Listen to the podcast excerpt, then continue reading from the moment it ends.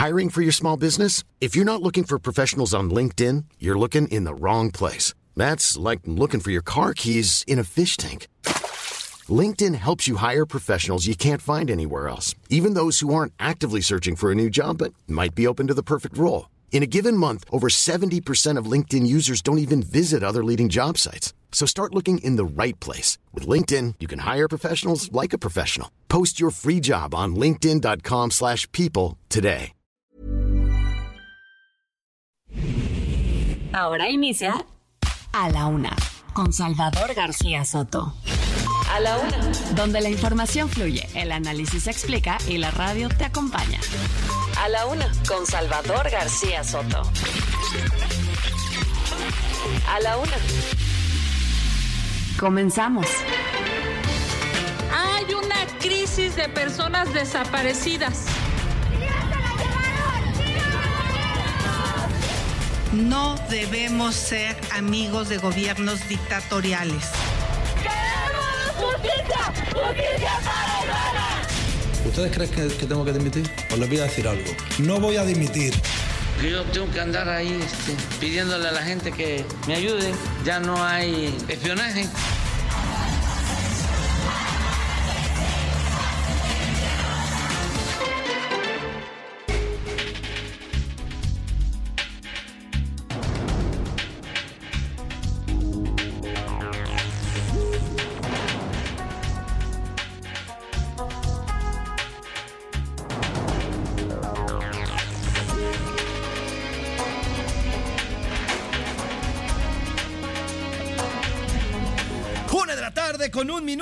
De la tarde con un minuto. Bienvenidas, bienvenidos a la una con Salvador García Soto en el Heraldo Radio. A nombre del titular de este espacio, el periodista Salvador García Soto, que en unos minutos estará con nosotros como siempre informándole, desmenuzando la noticia y dándole a conocer datos que bueno, mañana ya todo el mundo lo traerán. Yo soy José Luis Sánchez Macías y le agradezco eh, en el nombre también de todo este gran equipo que hace posible este servicio informativo, le agradezco el favor de su atención que día a día sintonice a través de las diversas formas de comunicarse con nosotros.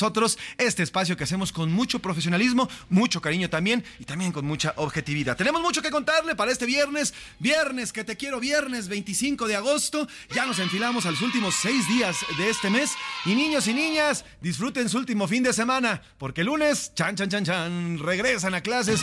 Más de 25 millones de niños regresan, niños y niñas regresan ya a clases, terminando ya el periodo vacacional de verano. Pero bueno, esas son malas noticias para los chavos. Ya más adelante platicaremos de este regreso a clases, de los libros de texto, de todo lo que se está formando y conformando alrededor de este próximo regreso a clases. Tenemos mucho que contarle en esta tarde de viernes. Por acá en la Ciudad de México va a llover, se pronostican lluvias cerca de las 5 de la tarde, así que para todos los Swifties que andan y que van a estar cerca del Foro Sol, bueno, pues a cuidarse, llévense un impermeable. Recuerden que no pueden entrar con estos, eh, eh, los paraguas al Foro Sol en el concierto de, de, eh, la señorita, se me fue su nombre, Taylor, de, Taylor Swift, se me fue su nombre, perdón, de Taylor Swift. Así que bueno, pues hay que estar al pendientes. Y bueno, pues mucho que contarle. Ya le decía, a las 5 de la tarde va a haber lluvia. Tenemos 23 grados centígrados aquí en la capital. La música se la vamos a dedicar este viernes a los maratonistas, que el domingo 27, es decir, este domingo, este domingo 27 de agosto, correrán la maratón número 40 de la Ciudad de México. Sin duda, un gran evento deportivo tradicional, ya 40 ediciones de esta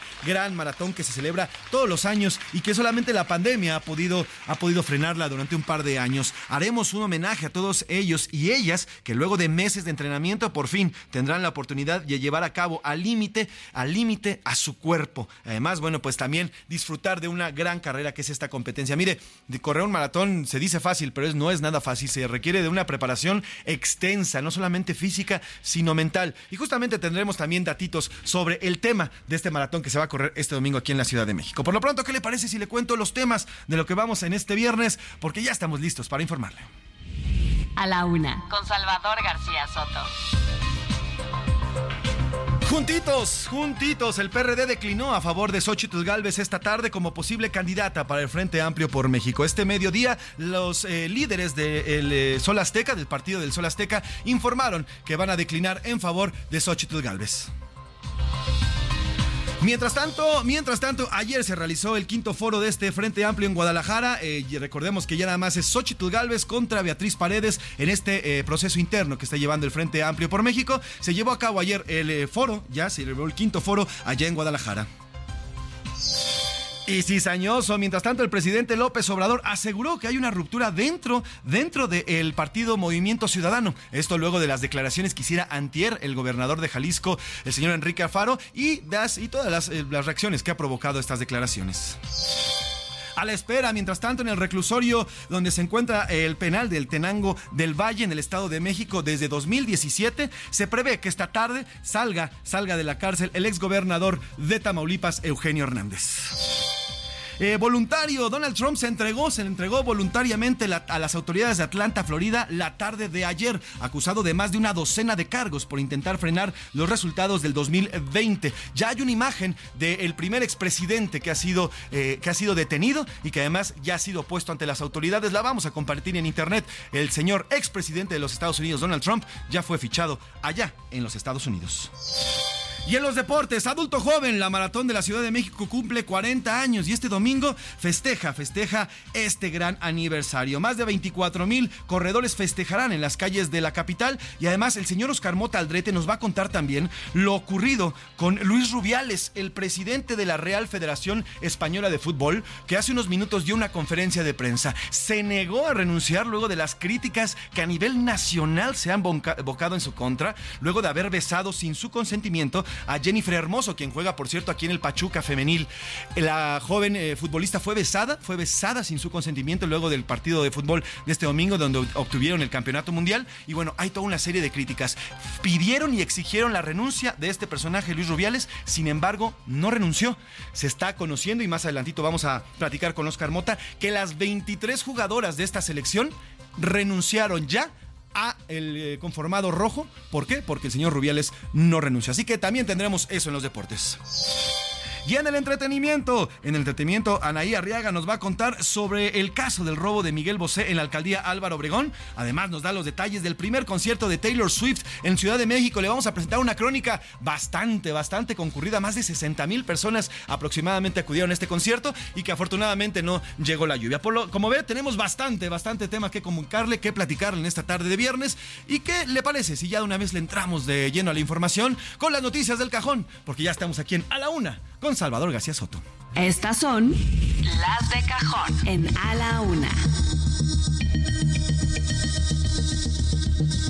Una de la tarde con siete minutos, una de la tarde con siete minutos y vámonos a las notas de, cajón. La dirigencia nacional del Partido de la Revolución Democrática, encabezada por Jesús Zambrano, anunció su respaldo a la panista Xochitl Galvez como aspirante al Frente Amplio por México de cara a la elección del 2024. Este anuncio se da a dos días, justamente dos días antes de finalizar el proceso interno y a nueve días de que el comité organizador defina la candidatura. Además, también se da un día después o dos días después de que el panista Santiago Krill decidiera también hacer lo propio y declinar, declinar a favor de Xochitl Galvez. Esto dijo hoy Jesús Zambrano en una conferencia de prensa, breve la conferencia, del el PRD, en el cual anunciaron declinar en favor de la panista. Sí hay opción, sí hay liderazgo nacional para contender y establecer un nuevo rumbo para México. Y ese liderazgo recae en la persona de Xochitl Galvez. En ti, mi querida Xochitl. Pues ahí está, entre porras, gritos y aplausos, así, así apoyaron ya los amarillos, los del Sol Azteca, a Xochitl Galvez. Mientras tanto, la panista aprovechó para mandar un mensaje a Palacio Nacional. Esto fue lo que dijo. No sé si sepan por qué le digo jefe Zambrano. Y va a ser mi jefe siempre, porque él fue mi jefe de campaña en Hidalgo. La verdad es que esa es la manera como podemos crecer. Ya está aprobada. Y solo en seis semanas. Así es que que el presidente no crea que este es un globo que se va a desinflar. Inflar. Más bien este globo va a llegar hasta la luna. Así es que como cohete. Pues ahí está lo que dice Xochitl Galvez luego de recibir este apoyo del Partido de la Revolución Democrática. Tras esta decisión, el panista, el líder panista Marco Cortés, dirigente de Acción Nacional, reconoció al PRD por apoyar a su candidata. En Acción Nacional celebramos la clara definición del PRD para apoyar a Xochitl porque ella ha despertado la esperanza de que juntos en el 2024 cambiaremos el rumbo de nuestro país.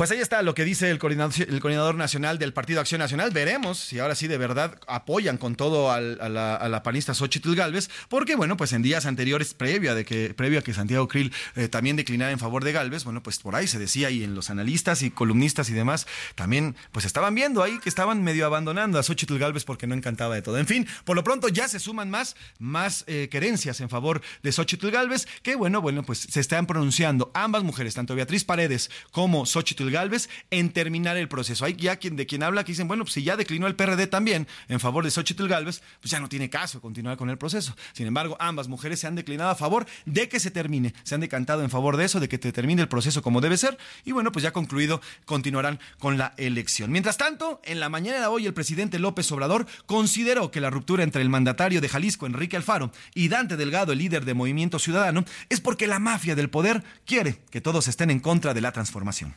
¿Qué quieren? Que todos se unan en contra de nosotros. Entonces, como hay algunas resistencias, como esta del movimiento ciudadano, que ellos dicen, no, vamos solos. esa es la postura de Ah, Delgado. Dicen traidores. Todos tienen que ser eh, aplaudidores, alcahuetes de los potentados, los que ya gobernaron Pues allá está lo que dice el presidente López Obrador. Para él, bueno, pues todos contra AMLO o todos contra Morena, que es lo que está viendo. Lo cierto es que, bueno, pues sí se está conformando ya este bloque y el hecho de que ya comiencen a hablar por lo menos de una unificación de parte del Movimiento Ciudadano con, por- posiblemente con la alianza, bueno, pues ya sumaría más votos. ¿eh? La misma Xochitl Galvez lo dijo antier en una conferencia, los votos, los votos del Movimiento Ciudadano suman y hacen falta. Así que, bueno, pues sin duda, sin duda, continúan ya estas negociaciones entre ambos eh, partidos. Al respecto, el coordinador nacional de Movimiento Ciudadano, Dante Delgado, aseguró que no hay diferencias entre él y el gobernador de Jalisco.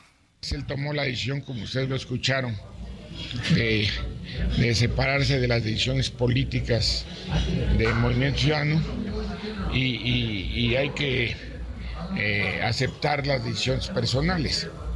Eh, no hay ninguna diferencia. Eh, lo importante para que Jalisco le vaya bien es que se haga lo correcto.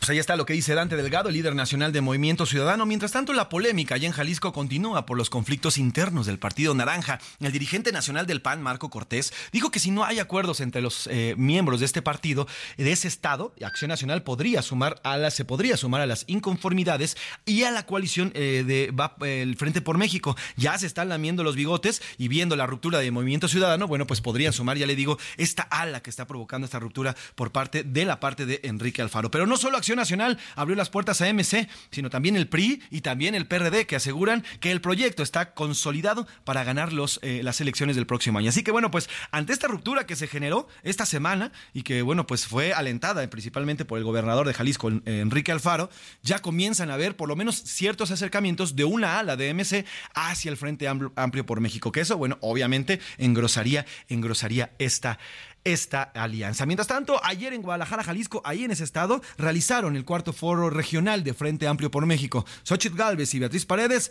platicaron, platicaron bien una vez más un encuentro, un encuentro de opiniones, un encuentro en el cual se mostraron, se mostraron eh, bastante educadas políticamente hablando y bueno, pues además expusieron las ideas y algunas propuestas en este encuentro. Vamos a escuchar parte de lo que se dijo en este quinto foro del Frente Amplio por México. Por más emotivos que sean nuestros lazos con América Latina, no debemos ser amigos de gobiernos dictatoriales. Tenemos que tener la aptitud para desarrollar estrategias de cooperación sin menoscabo de la soberanía nacional. En el tema de seguridad, esta administración está reprobada y en su capacidad de articular una adecuada concertación con nuestros vecinos del norte está doblemente reprobada. Pues ahí está lo que se dijo en este foro, el quinto. Y por cierto, este fin de semana, es decir, este sábado, mañana, ahí en Mérida, Yucatán, será el quinto y último foro regional del Frente Amplio por México. El tema principal, bueno, va a ser el de las mujeres, sin duda, un, un gran, gran foro el que se va a vivir el día de mañana. Además, bueno, pues a tres días también del otro lado, en la acera de enfrente, allá en Morena, a tres días de culminar los recorridos de las corcholatas de ese partido, se prevén cierres de campañas masivos en diferentes partes del país. Mire, cuando inició esto, decíamos, híjole, tres meses, qué flojera, tres meses nos vamos a aventar. Bueno, pues ya no hay tiempo que no se cumpla, así que ya se cumplieron estos tres meses de pues dicen que no es campaña, pero todo mundo vimos que es campaña. En fin, bueno, pues ya se van a cerrar estos 70 días. Iván Márquez nos hace un recuento de cómo serán estos cierres, algunos momentos especiales que se vivieron estos tres meses y además qué se prevé para estos días rumbo ya a la elección de él o la candidata que representará a Morena el próximo 2024. Le presento esta nota de Iván Márquez.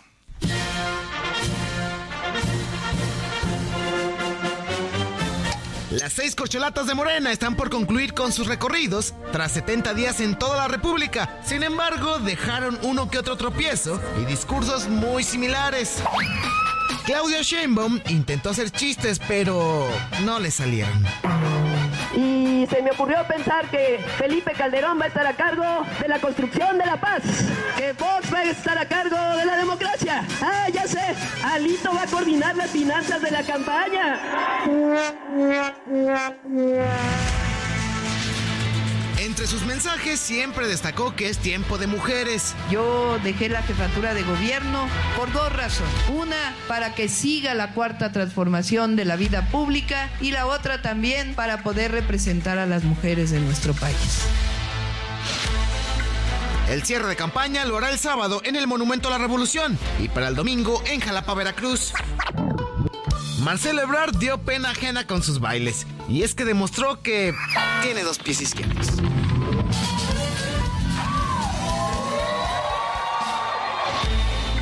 Entre sus propuestas fue aplicar distintos programas en seguridad, salud y de violencia de género. ¿Qué es lo que propone el Plan Ángel? Reconocimiento facial, identificador exacto de dónde se disparó un arma. Quiere decir que tengamos acceso todas y todos en nuestro país al servicio de salud de calidad, con atención humana y que tengamos todas las especialidades que necesita nuestro país. Queremos que haya igualdad de género. Color violeta porque eso significa que haya igualdad de género. Ebrard tendrá cierre de campaña el domingo a partir de las 10 de la mañana desde la Arena Ciudad de México. El tabasqueño Adán Augusto López demostró que tiene fuerte temperamento y es que no lo podían tocar simpatizantes porque soltaba codazos. Pues evidentemente me jalaron, casi me tiran, me enterraron las uñas y yo lo que hice fue reaccionar para soltarme. Yo no me arrepiento de ello. No te doy otra nomás porque... Una y otra vez arremetió contra la oposición. Hay otro desvergonzado, Vicente Fox. Llora como plañidera. Le vamos a dar respuesta a la chachalaca deslenguada esa. Adán Augusto cierra el domingo en la capital del país, en punto de la 1.30, en el Monumento a la Revolución. Ricardo Monreal optó por hacer declaraciones hasta en doble sentido. Cada vez que vengan pierden cinco minutos de vida porque yo se las chupo. Abrego de su energía. La energía. Yo soy poeta y en el aire las compongo. ¿Y qué decir de su Monreality? Tengo tres vidas en el metro y miren, voy aquí aparece el ladrón, este de negro, este de oscuro. Vamos a ganar, dale, palos. Ofreció mensajes sin tantos aspavientos y más llamados a la unidad de Morena. Si nos separamos, si nos dividimos, no habrá futuro para este proceso. Monreal cerrará el sábado a las 4 de la tarde en la Plaza Tres Culturas de Tlatelolco. Fernando Noroña dejó al descubierto que confunde estados. Hoy decidí aquí en Puebla, corazón. ¿Qué dije? Uh, bueno, en Puebla después. Sí, ya valió madre, ya me voy. Noroña cerrará en Zacatecas, Zacatecas, el domingo a las 16 horas.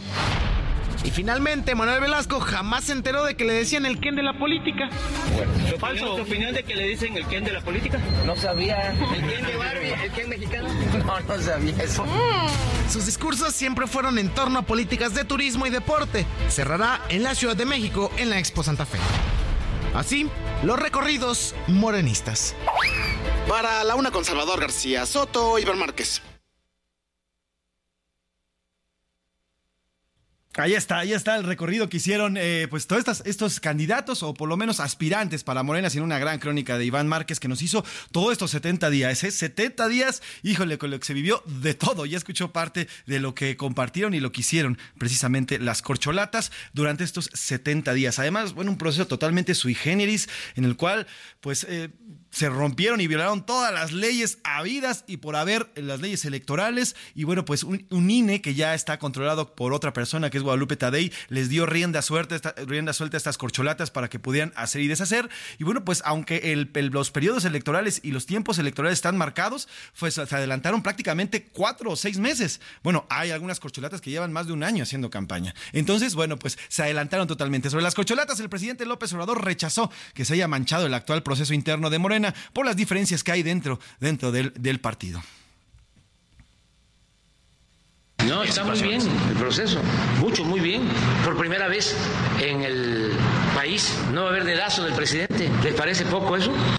Bueno, pues dice que no hay dedazo del presidente, pero pues el presidente diario, un día sí y otro también, se la pasó hablando del proceso, se la pasó hablando del proceso de enfrente. Digo, el que ayuda, hay ayuda de todo tipo, ¿eh? Digo, hay, hay quien se mete y hay quien se mete también con la voz. Y el presidente, cuando estaba en sus conferencias, definitivamente estuvo por lo menos interfiriendo en este proceso. Oiga, vamos a dejar los temas eh, nacionales y vámonos precisamente a otros temas internacionales, porque ayer Donald Trump, el expresidente de los Estados Unidos, hizo historia, pero no una historia de la buena, sino una historia, una historia, pues ya que va a quedar para la posteridad ahí en Estados Unidos como el presidente, el primer expresidente de ese país que ha sido fichado allá en, en aquel país. Erika Alcántara nos hizo la crónica de cómo se entregó Donald Trump ayer en la cárcel de Fulton, en Georgia, por sus intentos de interferir en los resultados de ese estado en los comicios de 2020. Esta es la, pieza de Erika Alcántara.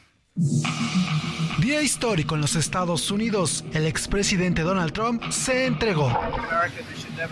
Esto nunca debió haber ocurrido. Es un terrible día para el país. Cuestionamos el resultado de unas elecciones. Uno debe poder hacerlo. Una elección robada. Debo tener todo el derecho a hacerlo quedó fichado en Georgia por intentar alterar los resultados de la elección que perdió frente a Joe Biden en el año 2020. Viajó en su avión privado a Atlanta, llegó a la cárcel del condado de Fulton.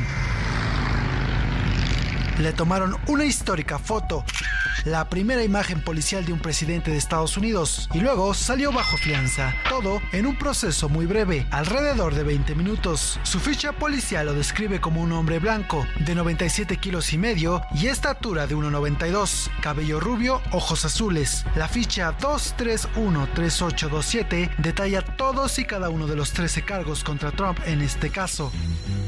Un cargo por violación de la ley Rico de Georgia, ley de organizaciones corruptas influenciadas por mafiosos. Tres cargos por solicitar la violación del juramento a un funcionario. Un cargo por conspiración para hacerse pasar por funcionario. Dos cargos por conspiración para falsificar con agravantes. Dos cargos por conspiración para perpetrar declaraciones y escritos falsos. Un cargo por conspiración para presentar documentos falsos. Un cargo por presentación de documentos falsos, dos cargos por declaraciones y escritos falsos. Trump se entregó en una cárcel. Es un expresidente imputado, pero también es un gran evento de campaña para él. Tras salir de la cárcel, aseguró que no ha hecho nada malo.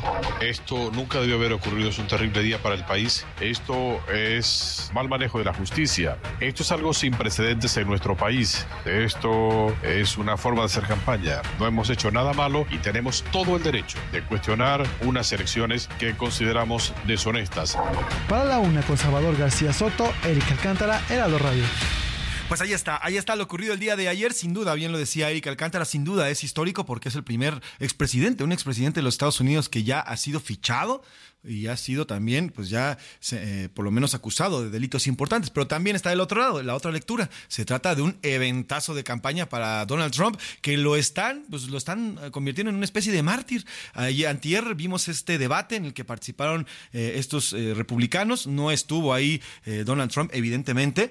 Y pues, como él dice, y como ayer también decía Salvador García Soto, pues era pura morralla por allá. Él sabe perfectamente que en cuanto él se pare en un debate, que en cuanto él se pare en un escenario, pues va a jalar todas todas eh, las afinidades para él, para eh, la próxima elección, que por cierto también es el próximo año. También el próximo año, 2024, Estados Unidos cambia de presidente. Oiga, nos vamos a ir a una pausa, nos vamos a ir a una pausa y al regresar le vamos a contar lo que está ocurriendo, el escándalo que ya se convirtió, el tema del presidente de eh, la Federación, la Real Federación de Fútbol Española, Luis Rubiales. Iba a renunciar, se supone que iba a renunciar luego de darle un beso a la futbolista hermoso sin su consentimiento y hoy dice no me voy soy víctima de una cacería de brujas de las feministas. Así dice este tipo, que es una víctima de la cacería de brujas. Y bueno, pues al parecer, y se está conociendo, y más adelantito vamos a platicar con Oscar Mota, al parecer, las 23 jugadoras, ¿eh? Las 23 jugadoras campeonas del mundo renunciaron a la selección española luego de que este personaje,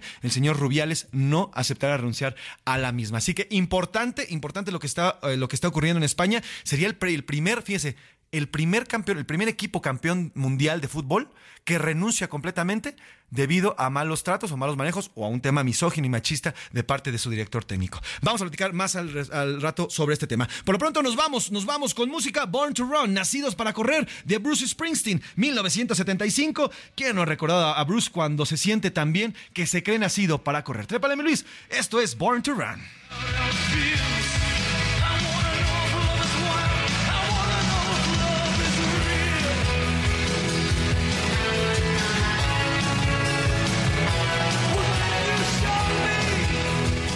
En un momento regresamos.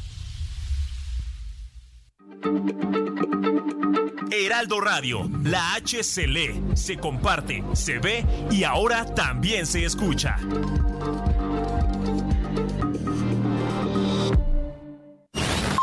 Ya estamos de vuelta en A la Una con Salvador García Soto. Tu compañía diaria al mediodía. La rima de Valdés. ¿O de Valdés la rima?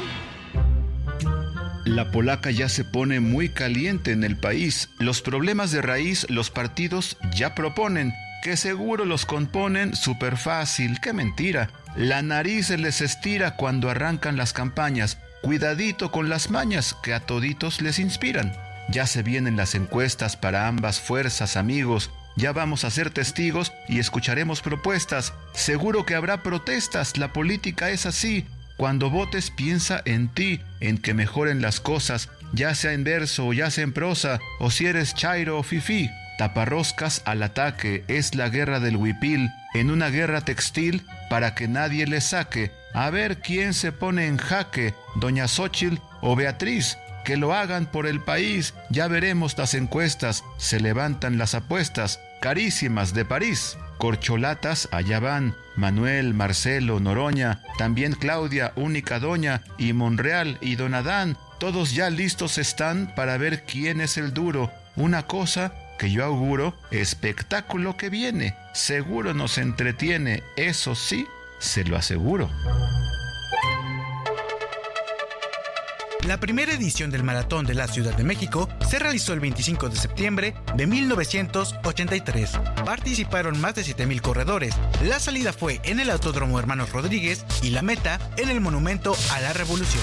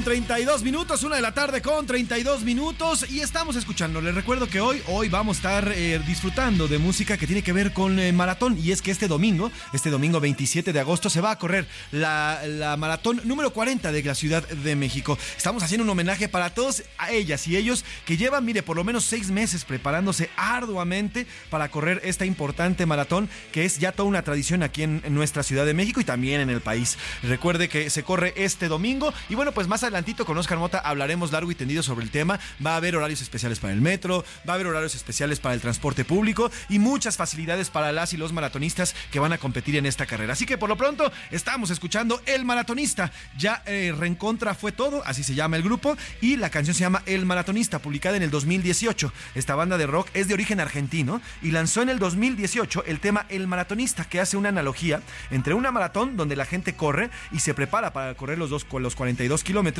y la vida misma, en donde se necesita disciplina, resiliencia y además mucha, mucha mentalidad para seguir adelante. Así que trépale, mi Luis, con el maratonista, la banda ya recontra fue todo del 2018. Súbele y échenle a todos los corredores, prepárense y estén listos ya. Vayan haciendo, si no calistenia, por lo menos mentalmente para correr este domingo. Ánimo porque el domingo a las 7 de la mañana van a escuchar la salida oficial de esta maratón. Por lo pronto, trépale, mi Luis.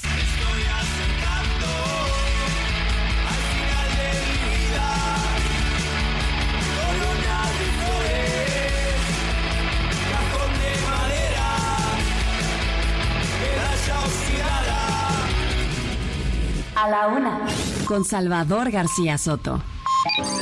El ojo público. En A la Una tenemos la visión de los temas que te interesan en voz de personajes de la academia, la política y la sociedad. Hoy escuchamos a Jimena Céspedes en hashtag La conversación en tiempo real. El ojo público. Y seguimos con los niños, ¿no? A un fin de semana de que regresen los alumnos a las escuelas, el tema de los libros de texto gratuitos sigue dando mucho de qué hablar. Desde la comunidad en Chiapas, que los quemó, pasando por el freno de la distribución en Coahuila, las manifestaciones de organizaciones de maestros y padres de familia, hasta las declaraciones del presidente en contra de la Suprema Corte de Justicia de la Nación. El hecho es que tal parece que los padres de familia, al menos en redes sociales, están más preocupados por pagar las colegiaturas y que regresen los niños a las aulas que por seguir luchando contra los libros de texto. La actitud hacia la distribución pasó de ser negativa, ahora solo un 17%, a ser muy positiva, un 83%. Por primera vez desde que llevamos midiendo los aspirantes de ambos procesos electorales, Marcelo Ebrard tuvo más alcance sociodigital que Claudia Sheinbaum. El primero con cerca de 59 millones de personas, seguida por Claudia con 58.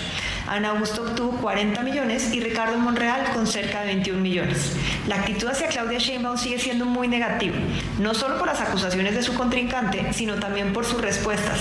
El ya no soy jefa de gobierno no está cayendo muy bien. El personaje de la semana es Ana Augusto López tras el video que se filtró en un evento en Tabasco, en el que, con gesto de enojo, lanza un codazo a una mujer que quería acercarse a él. Además de los hashtags que se viralizaron en redes de Patán Augusto y Lord Codazos tras conocerse el video, lo que más circuló fueron muchísimos memes. Finalmente, seguimos como la canción.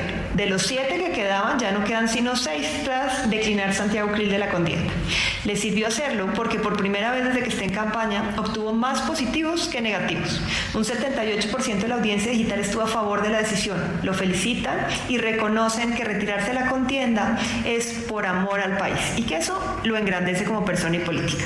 El 22% que está en contra se burlan a través de memes y mensajes, mencionando que nunca hubiera podido llegar a ser presidente de México. Quien más ataques recibe es Beatriz Paredes, en donde le están pidiendo que ella también decline a favor de Xochitl Gálvez. Soy Jimena Céspedes y nos vemos la próxima semana en A la Una. A la Una, con Salvador García Soto. Una de la tarde con 37 minutos, una de la tarde con 37 minutos. Importante la lectura que nos hace el día de hoy Jimena Céspedes de, de MW Group, sobre todo porque ya es el cierre, ya le decía y le informaba hace unos minutos, ya es el cierre prácticamente de estos 70 largos, largos días de las corcholatas, que un día sí y otro también estuvieron haciendo circo, maroma y teatro para agradar a todo mundo y al que sea, ¿eh? Así que bueno, pues así está posicionándose. Recuerde que hoy las elecciones ya se juegan en dos circos, en dos pistas. La que conocemos normalmente, que es esta de tierra, que los los, candidatos pues andando en las poblaciones, acercándose a la gente, prometiéndoles cosas que no les van a cumplir después, porque así son. Y la otra, bueno, pues se lleva a cabo en, la, en esta amplia red de lo digital, donde también están mostrando y bueno, pues suben videos y crean sus raps y crean sus músicas y tratan de agradar. Son como estos tíos, ¿no? Estos tíos que se creen buena ondita y qué vale, chavos, ¿cómo están? Quieren agradar a los chavos, pero pues, muchas veces caen en ridículo. Pues ahí está cómo fueron moviéndose las seis corcholatas durante todos estos 70 días en el tema digital. Cambiamos de tema, y cambiamos de tema, un tema bastante importante. A la una, con Salvador García Soto. Una de la tarde con 38 minutos se llevó a cabo la audiencia complementaria de Hilario N., este tipo de 71 años que asesinó a tiros a la joven Alma Lourdes la semana pasada en la carnicería donde trabajaba allá en Ciudad Obregón, Sonora. Este caso que eh, de verdad conmocionó a todo el país, un hombre, un, hombre, un adulto mayor, un acosador, un machista, un misógino, que se la vivía acosando a las trabajadoras de esta carnicería y todo terminó, bueno, y las, y las, eh, las señoritas, las jóvenes denunciaron una y otra vez este tipo, una y otra vez este tipo, se, se eh, levantaron denuncias y jamás hubo alguna acción en su contra. Todo derivó después en el asesinato de esta joven Alma Lourdes que defendía a su hermana, que también, también ella, ella era acusada por este tipo hilario. Ya fue la audiencia complementaria. Vamos allí justamente hasta allá, hasta Sonora con Gerardo Moreno, nuestro corresponsal, que nos cuenta y nos actualiza qué ocurrió en esta audiencia. Buenas tardes, Gerardo. Hola, ¿qué tal Salvador? Qué gusto saludarte desde Sonora, donde te platico que en estos momentos nos encontramos en Ciudad Obregón, ya que el día de hoy la Fiscalía General de Justicia del Estado anunció que será al punto de las 13 horas de este viernes 25 de agosto cuando se reanude la audiencia en contra de Hilario N., el hombre de 71 años de edad que está siendo acusado del asesinato de la joven madre Alma Lourdes ocurrido el pasado sábado aquí mismo en Ciudad Obregón. Serán los propios juzgados orales de Cajeme y ahí la Fiscalía estará buscando que se le vincule a proceso y se le declare prisión preventiva oficiosa. Para esto, el propio vicefiscal de procesos de esta institución, el licenciado Ramón Tadeo Gradías Enrique, acudirá personalmente a representar a la parte acusadora. Platicarte que los delitos que se le están imputando es el de feminicidio en contra de Alma y el de acoso sexual en contra de Alma y la hermana, por lo cual las penas acumuladas podrían ser de hasta 78 años de cárcel y precisamente la Fiscalía anunció que es la condena que estarán solicitando al juez este día. También platicarte que hoy a las 4 de la tarde se está convocando una nueva manifestación desde el Callejón de la Mujer hasta las oficinas de la Fiscalía de Sonora, donde se espera que participen familiares de Alma, colectivos feministas y de búsqueda de personas desaparecidas solicitando justicia para Alma Lourdes. Así el avance en estos momentos de este caso. Te lo agradezco, Gerardo. Gracias por el reporte. Y bueno, pues estaremos pendientes de lo que le vaya ocurriendo. Mira, están pidiendo 78 años de cárcel para este hombre. Tiene 71. Pues prácticamente se va a refundir en la cárcel. Y es lo mínimo, ¿eh? Es lo mínimo para esta persona que no solamente fue un acosador constante de mujeres, sino además acabó asesinándolas con, con híjole, una con, la mano en la cintura. Es increíble cómo, en qué momento México se convirtió en esto, en una persona que porque no fue bien recibida por otra porque la estaba acosando, fue y la mató. Yo no sé en qué momento nos convertimos en ese México, en ese México tan bárbaro. Oiga, en otro caso también, eh, pues de, pues también de violencia en contra de mujeres. Este ocurrió aquí en la Ciudad de México. El caso de Tania Castillo, exfuncionaria del gobierno capitalino, que denunció abuso y acoso sexual por parte del consejero jurídico de este gobierno, Néstor Vargas. Hoy, hoy esta mujer está recibiendo amenazas de muerte. Milka Ramírez nos cuenta este caso, el caso precisamente de esta mujer que está recibiendo ahora amenazas simplemente porque denunció. Presenté mi denuncia por abuso y por acoso sexual en contra de Néstor Vargas Solano. He sufrido amenazas, injusticias, no he tenido el apoyo de la Administración de Fiscalía. Tania Castillo era jefa de compras en el gobierno de la Ciudad de México. Ocupó el cargo de enero del 2019 a octubre del 2022. Renunció tras ser acosada sexualmente por Néstor Vargas, consejero jurídico de la administración liderada por Claudia Sheinbaum denunció ante la Fiscalía de Justicia Capitalina y ahora, a más de un año, se enfrenta a amenazas de muerte. Todo empezó en abril del 2022 en el despacho de Vargas. El viernes primero, Tania tuvo su primer contacto con Néstor. Necesitaba una firma. El funcionario se negó. Le pidió a Tania que le comprobara qué necesitaba. Así vivió el primer acoso. Vargas se le acercó y le dijo, si me demuestras que yo te he firmado papeles como estos, te invito a comer. Posteriormente se acercó, la abrazó y le dijo, oye, estás maciza. El martes 5 de abril fue de nuevo a la oficina de Néstor. Eran las 12 y media horas. Necesitaba una autorización para una nueva contratación. El consejero la recibió y se enfocó en el trabajo. Sin embargo, Néstor la acosó de nuevo. Cuando Tania le señaló dónde debía firmar, el funcionario le dijo, ¿te han dicho que tienes unos labios muy ricos? Fue esa tarde cuando Néstor se acercó a ella de nuevo, la tomó por sorpresa, la abrazó y abusó sexualmente de ella. El consejero jurídico Néstor Vargas Solano me abrazó, me intentó besar en la boca, me, me, besó en el cuello, apretó mi busto, repegó su pene contra mi pelvis. Ahora trata de mandar a testigos diciendo que o yo no estuve ahí, que nunca fue atendida por él. Tania contó lo sucedido a su jefe Juan Carlos Recendis. Él reconoció que no era la primera vez que tenían quejas al respecto. Incluso le confesó que Vargas siempre pedía que le enviara a la más guapa.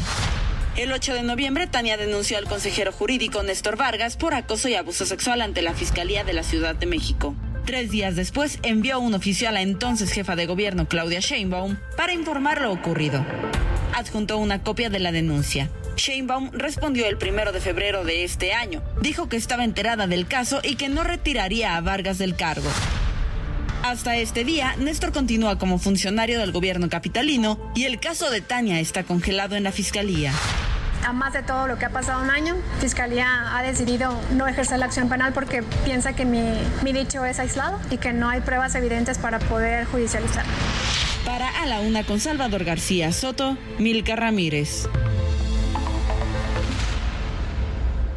Pues ahí está este caso, este caso que aquí se denunció, aquí lo hablamos, aquí lo platicamos y bueno, pues ahí está, ahora está recibiendo amenazas de muerte, imagínense, imagínense, siempre nos piden, siempre nos piden que nosotros denunciemos, nos piden las autoridades denuncien, denuncien, pero cuando están estas, cuando llegan las denuncias, bueno, pues se conocen este tipo de amenazas. Oiga, y hablando justamente de otro tema, eh, hace unos momentos llegaron los restos de Iván Aguato, de 22 años, a una funeraria en la alcaldía Tlalpan, en la Ciudad de México, donde familiares y amigos la velaron. El caso, este caso, el de esta joven Ivana Aguato, le digo 22 años, ha conmocionado a los mexicanos debido a que su cuerpo apareció este jueves en una boscosa zona allí en Tlaxcala.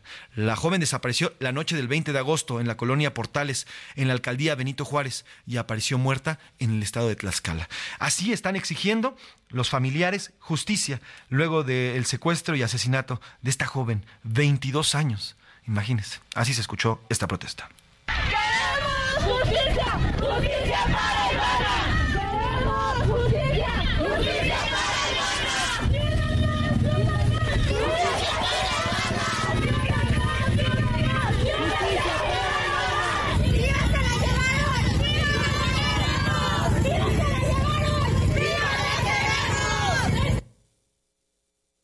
Pues ahí está lo que se definió y lo que se gritó. Están exigiendo justicia. Hoy, en estos momentos, están justamente las afueras de, eh, de esta funeraria. Ya llegó el cuerpo de Ivana. Va a ser, va a ser, este, va a ser velado. Y bueno, mientras tanto, los familiares continúan en la exigencia de justicia porque, bueno, pues una joven que es desaparecida aquí y es asesinada y encontrada en Tlaxcala. Le damos seguimiento a ambos casos para ver en qué, en qué paran. Cambiamos de tema. A la una, con Salvador García Soto. Caminito de la escuela, apurándose a llegar, con sus libros bajo el brazo, va todo el reino animal.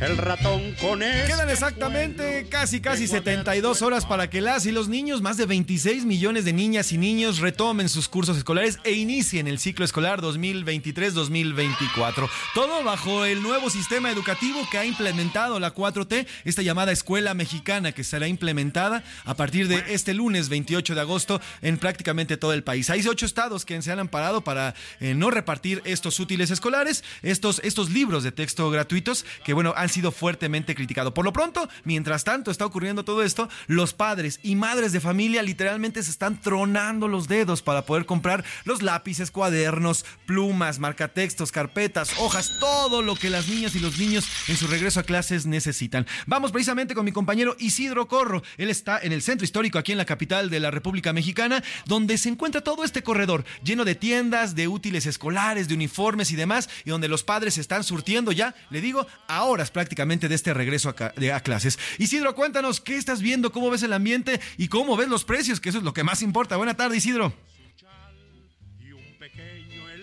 Ahí tenemos a Isidro, tenemos el problema por la comunicación, pero bueno, ya le decía, ¿eh? eh el martes aquí le presentamos esta, esta pieza, en lo cual, bueno, pues hay un aumento de cerca del 10% en los útiles escolares y casi del 22% en los uniformes escolares.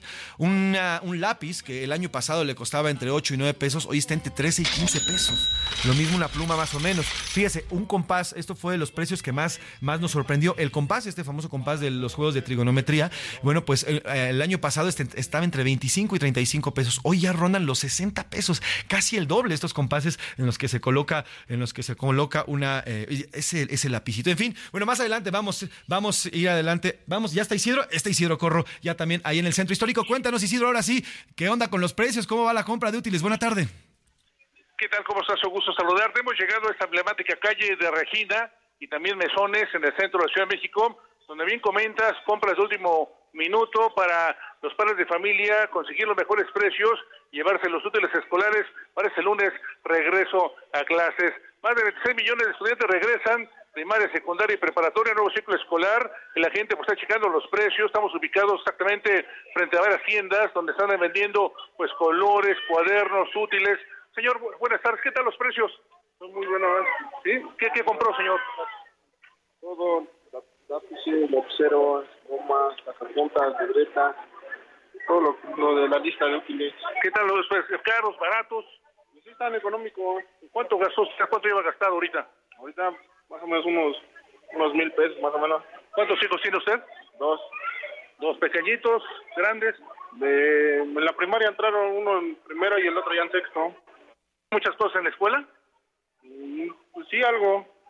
algo. ¿Qué es lo más difícil para conseguir? Aquí, pues sería lo de pues no, bueno, no, prácticamente creo que están encontrando todo. Qué bueno. Estamos encontrando todo. ¿Mochilas? Mochilas igual. Pues hay de todo. Muy bien. ¿Su nombre, por favor? Ángelo. Muchas gracias, Ángelo. Buen día. Escuchamos a un par de familia, como cientos, que en esos momentos está redoblada, están comprando los útiles, exactamente algunos lápices, algunas crayolas, y bueno, la circulación por lo pronto se encuentra abierta sobre Regina, sin embargo, hay que tener mucho cuidado, mucha gente está cruzando exactamente por este lugar, Mesones, ni se diga también muchísima gente adquiriendo los útiles escolares. Es lo que tenemos esta tarde, José Luis. Pues Isidro, te agradezco el reporte y te pido que nos mantengamos en contacto para dar más información al respecto. Que un abrazo, Isidro.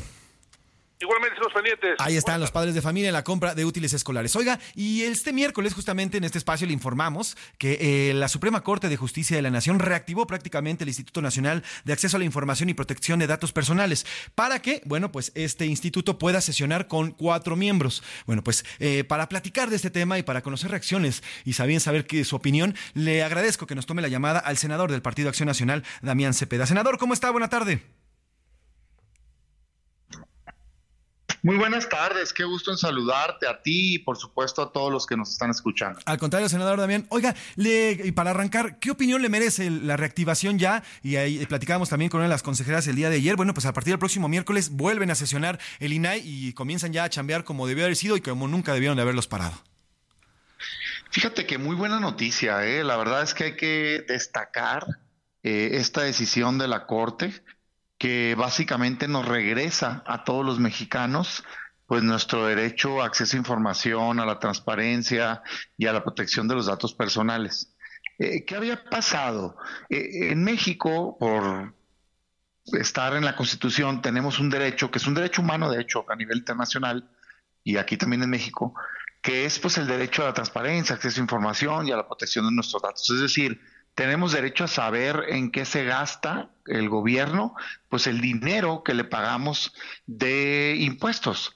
Eh, desgraciadamente, lo que había pasado es que Morena, eh, a través de sus senadores, el presidente López Obrador, no permitía que se nombrara a los integrantes de un órgano que es el órgano que se encarga de proteger precisamente pues este derecho a la transparencia, acceso a información y la protección de nuestros datos personales. Esto tenía pues ya bastante tiempo, desde 2022. En, en marzo de 2022, eh, dos de los comisionados integrantes de ese órgano salieron y no se nombraron por el Senado, que es el órgano que está obligado a nombrarlos. Y luego, en este año, pues sale un tercer eh, comisionado y resulta ser que la ley de transparencia dice que no puede sesionar ese órgano si no tiene al menos cinco integrantes. Entonces, se quedó vacante, se quedó, digamos, sin nombrar y por lo tanto no podía sesionar. Y todos los mexicanos pues estábamos sin tener garantizado ese derecho. Y por más que insistimos, por más que un juez lo decía, pues no querían nombrarlo. Por fin la Corte le da permiso a este órgano, el INAI, de sesionar con cuatro comisionados, en tanto el Senado nombra a quien le hace falta. Y esto pues es una gran noticia porque pues nos protege ese derecho a la transparencia y permite pues que se pueda garantizar este derecho humano a todos los mexicanos. Ahora, eh, senador, el tema aquí es el nombramiento. ¿Ocurrirá el nombramiento para, el, para este próximo periodo o no va a ocurrir? Los nombramientos, los que faltan? Mira, yo espero que se tome decisión de la Corte con gran responsabilidad en el Senado y que ya se dejen de pretextos y podamos avanzar a hacer esos nombramientos. Y mira, se han dicho muchas cosas, que antes los nombraban con cuates y cuotas y muchas cosas. Y la verdad es que en muchas hay razón, ¿eh? O sea, sí es cierto que se dio en algún momento esta distribución de, de cargos, ¿no? Este, en base a cuotas partidistas. Pero hoy podemos hacer la diferencia, pues, podemos hacerlo distinto, podemos hacerlo bien, podemos nombrar a los mejores y las mejores. Hay grandes perfiles ahí, te lo digo, con conocimiento de causa. Yo soy miembro de las comisiones que hicimos la revisión. Tuvimos un tuvimos un problema con la llamada. Vamos a. Volvemos un problema con la llamada. Vamos a ir un corte, vamos a ir una pausa y regresamos, regresamos en la próxima hora. En la segunda hora ya está aquí, aquí Salvador García Soto. Vamos a una pausa y regresamos.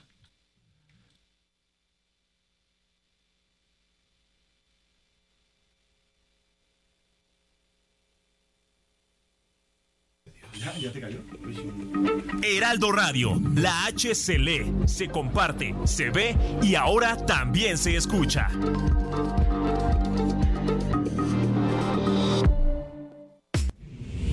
Ya inicia la segunda hora de A la Una con Salvador García Soto.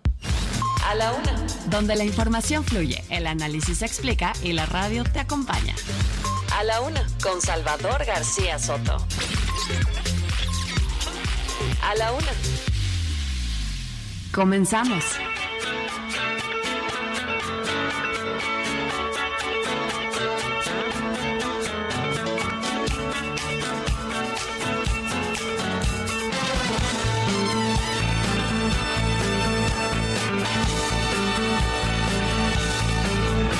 Son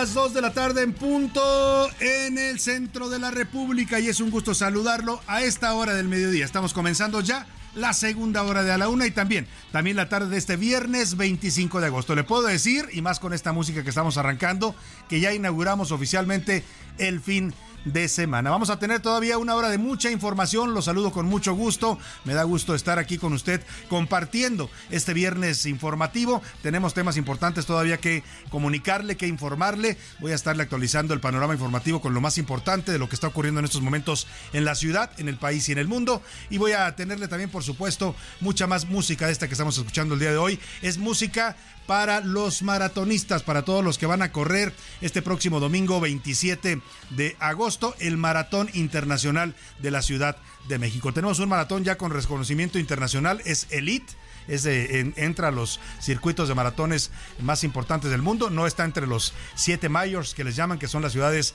pues más conocidas para el maratón, que es Chicago, Berlín, Boston, Nueva York, eh, por ahí se me escapan algunas otras, eh, dos o tres, que son las grandes ciudades del circuito de los maratones, pero digamos que el maratón de la Ciudad de México ha ido ganando prestigio y es uno de los más concurridos del mundo. 24 mil personas se han inscrito para participar, vienen personas eh, de, todas partes de la República Mexicana, vienen de otros países también, vienen eh, corredores internacionales de nivel elite que corren también junto a los eh, pues a los amateurs, en fin, es toda una fiesta para la Ciudad de México, por eso estamos homenajeando hoy al Maratón Internacional de la Ciudad de México. Esta lista que le estamos poniendo es la lista de una maratonista que le mando un abrazo afectuoso, nos compartió la música con la que ella corre, varía, los gustos musicales dependen de cada quien con la música que le guste correr, pero en general es música que motiva pues a la carrera, a tratar de llegar a la meta, que ese es el objetivo de un maratón, poner a prueba la resistencia humana, la resistencia física, pero también también la fuerza de voluntad y la fuerza del corazón. Es con lo que se corre un maratón, además de las piernas, también con la cabeza y el corazón. Saludamos a todos los que vayan a correr, les deseamos mucho éxito, prepárese, hágalo con todas las recomendaciones eh, médicas y de los expertos para que no vaya usted a sufrir un colapso o a tener un problema mayor durante la carrera de 42 kilómetros este próximo domingo aquí en la capital de la República. Salen del centro histórico y llegan hasta el circuito de ciudad universitaria, ahí es donde termina la Maratón Internacional de la Ciudad de México. Bueno, a la inversa, perdóneme, es que antes era el recorrido tradicional era ese, salían del Zócalo y terminaban en el Estadio Olímpico de Ciudad Universitaria.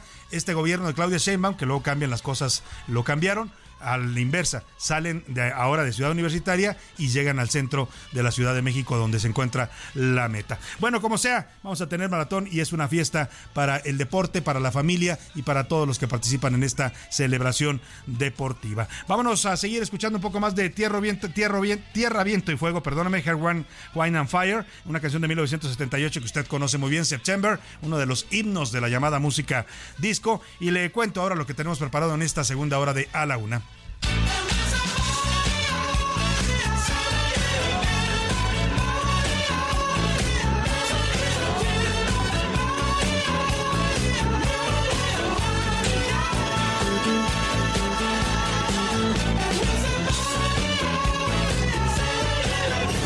A la una, con Salvador García Soto.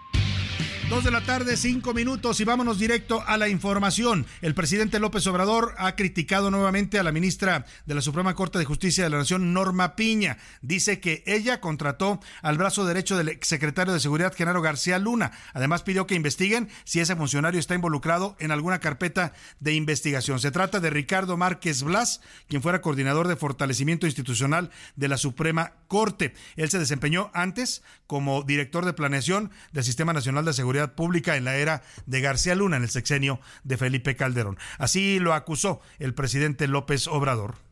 Me acabo de enterar que la presidenta de la Suprema Corte contrató, acaba de este, darle trabajo a uno de los brazos derechos de García Luna en el Poder Judicial.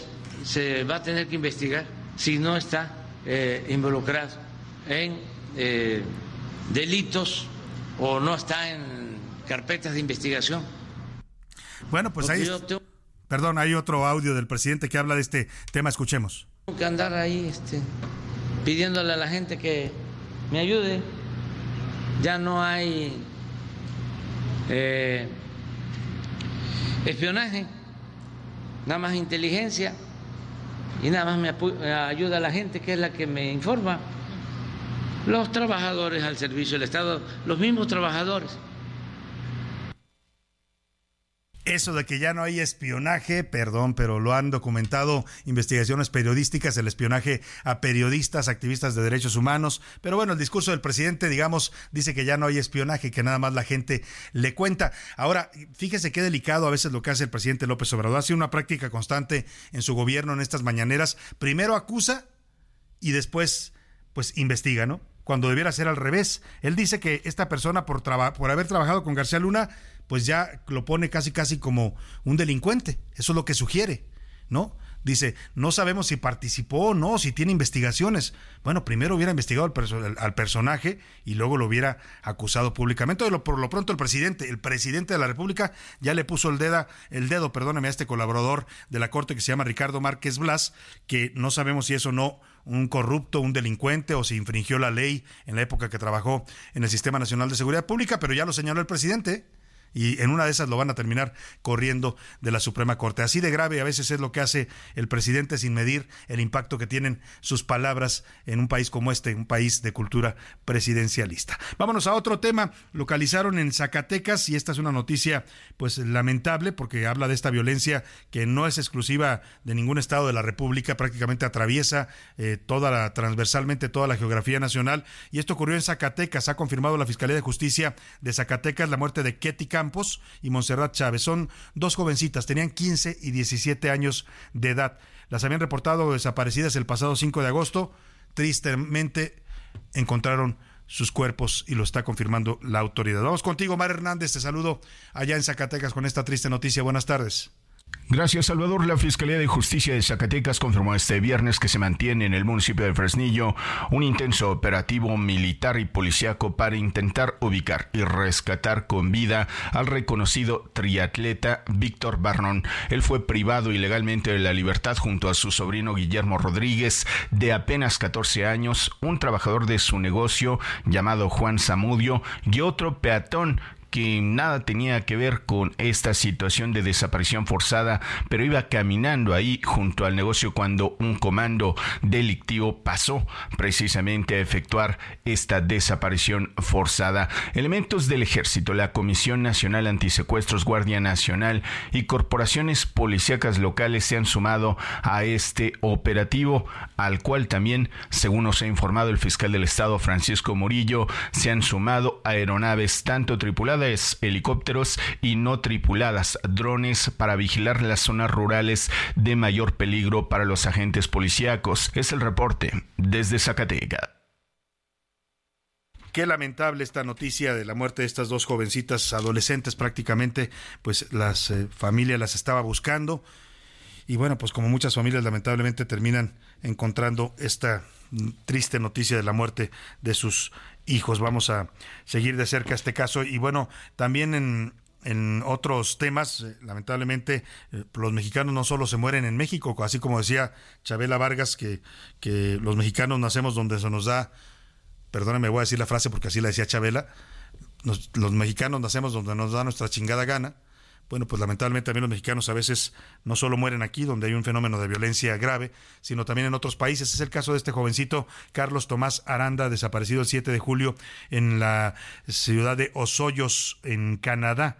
La policía montada de ese país confirmó que el cuerpo encontrado de, en un lago de esa ciudad corresponde al joven mexicano que se había reportado desaparecido desde hace más de dos meses. El gobierno canadiense envió sus condolencias a familiares y amigos y aquí eh, también el Servicio Forense de la Columbia Británica, donde se ubica esta ciudad de Osoyos, allá en la zona boscosa de Canadá, está investigando las causas de la muerte. La familia de Carlos Tomás Aranda ha condenado eh, la actuación de la Real Policía Montada canadiense porque confirmó la identidad de los restos sin haber practicado antes la necropsia ni la toma de muestras de ADN. La familia no está pues aceptando esta información oficial que da la Policía Montada de Canadá, pide que la Cancillería mexicana eh, pues eh, les apoye para que los familiares de Carlos puedan ir hasta Canadá y llevar eh, pues pruebas de ADN para verificar que efectivamente se trata del cuerpo de su familiar. Al respecto, la canciller Alicia Bárcena precisó que deben realizarse todos los reconocimientos al presunto cuerpo de Carlos Aranda después de que la Real Policía Montada de Canadá asegura que el cuerpo eh, encontrado el pasado 22 de agosto corresponde a este joven. Es decir, que también el gobierno mexicano va a tomar este asunto en sus manos, según dice la canciller Bárcena, para que, pues antes de confirmar que se trata de los restos de este jovencito que se habría muerto ahogado en este lago, pues que primero le practiquen las pruebas forenses y de ADN para confirmar que efectivamente se trata de sus restos.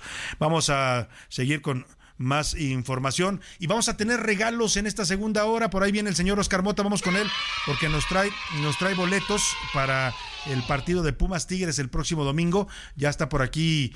Vamos a tener una entrevista antes, pero déjeme darle una vez la pregunta. Ya llegó Oscar Mota, hacemos por lo menos la pregunta. Oscar Mota, bienvenido. Mi querido Salvador García Soto, amigas, amigos, eh, rápidamente a ver partido Pumas contra, contra el equipo de Tigres. Será este domingo 27 de agosto a las 6 de la tarde en el Estadio Olímpico Universitario para que se vaya usted organizando. Entonces, a ver, para que se lleve los boletos que regalamos aquí en A la Una con Salvador García Soto. Eso, hombre. La pregunta cuál es. A ver, aficionados, aficionados que viven la intensidad de los Pumas, ¿en qué momento o en qué lugar están en este momento, ya después de cinco jornadas, se va a jugar la número seis, cuál es la posición actual en la tabla general de los Pumas? Bueno, qué buena pregunta, esa sí es para los... No es tan mala, el productor me la echa. Está buena, va nada más necesita usted saber algo, buscarle por lo menos la información, andan como, digamos, a... No están tan mal. Como a media tabla, ¿no? No, exacto, no están tan mal. Pero ya denos usted el dato preciso, ¿en qué lugar se ubican los Pumas en este momento en la tabla general de la Liga MX y se llevará estos boletos para irse el domingo 6, el domingo 27, perdóname, a las 6 de la tarde en el Estadio Ciudad Universitaria Pumas contra Tigres. Empieza a marcar 55 18 41 51 99. Gracias Oscar Mota, más adelante volvemos Continuamos. Vámonos a otros temas importantes. A la una con Salvador García Soto. Bueno, pues ya que anda por aquí Oscar Mota, sigámonos, sigámonos con tu información deportiva, Oscar Mota. Cuéntanos qué nos traes. Pues viene ya mi querido Salvador Gracias Soto. Hoy un gran día para ganar, como bien platicabas, y obviamente tomando eh, a detalle este asunto musical con, la música para corredores. Pues eh, se cumplen 40 años de la maratón. Es un joven adulto ya esta maratón. 40 años ya de la maratón de la Ciudad de México, que empezó siendo una maratón pequeña. ¿eh? Sí, escuchábamos, por supuesto, ahorita haciendo esta recopilación que ha estado haciendo el productor Ben Esponda. Pues inició corriendo en el Autódromo Hermanos Rodríguez y del Autódromo al, al Monumento a la Revolución. Ha cambiado obviamente las rutas y como bien platicabas ahorita, pues bueno, ya se hará de Ciudad Universitaria para Revolución. Vamos a escuchar esta nota porque si usted va a correr su primera maratón y se está mordiendo las uñas, está nervioso. Está nervioso. les da pánico a muchos corredores, no es cualquier cosa, Oscar, a ver, échate 42 kilómetros. Eh, yo me canso abrochándome las agujetas, entonces todavía no. cuando alcanzas las agujetas. Exacto, entonces por eso mejor traigo unas ya sin, sin ellas. Vamos a escuchar la siguiente nota con nuestra especialista, Rosana Ayala. En sus marcas, ¿listos? ¡Corre, La maratón de la Ciudad de México llega a la juventud madura. La fiesta deportiva de la capital festeja 40 años. Poco más de 24 mil corredores están listos para ponerse a prueba, pero ¿qué se debe de hacer horas antes del magno evento? Rosana Ayala, columnista del Heraldo de México, autora de Pasión por Correr, nos ayuda a colocarnos el número y abrocharnos las agujetas. Primero, no debemos sobreentrenar. Hay que disminuir la carga, sí o sí. Hacer descanso activo, por ejemplo, caminar 5 kilómetros diarios, otras actividades como nadar distancias cortas, subirnos a la elíptica, hacer yoga y estiramientos nos vendrán muy bien. Es importante estar tranquilos. El trabajo ya está hecho y lo que viene es solo disfrutar. La entrega de los kits inició el jueves 24 de agosto y continuará este viernes 25 hasta las 8 de la noche y el sábado 26 de las 8 de la mañana a las 4 de la tarde. Se recogen en la Expo World Trade Center, Salón Mexica 1 y 2. La entrega es personal, no se vale mandar al vecino y el corredor tiene que llevar copia de su identificación oficial. Vaya de una vez a la papelería para que no se le olvide como la cartulina.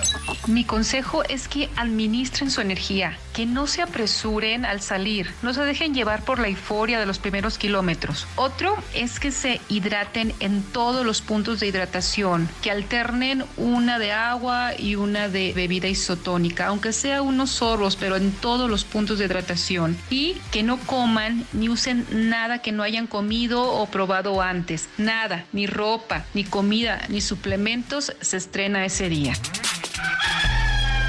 que no se le duerme el gallo. La salida será el domingo 27 de agosto en la Avenida Insurgente Sur, entre el edificio de la Biblioteca Central y el Estadio Olímpico Universitario de la UNAM, a las 5.55 de la mañana para los corredores en general y a las 6 de la mañana para la categoría Elite. Las líneas 1, 2, 3 y 9 del metro y la 1 y 2 del Metrobús darán servicio desde las 5 de la mañana. Cheque su ruta, no vaya a moverse el automático a la chamba pensando que es lunes.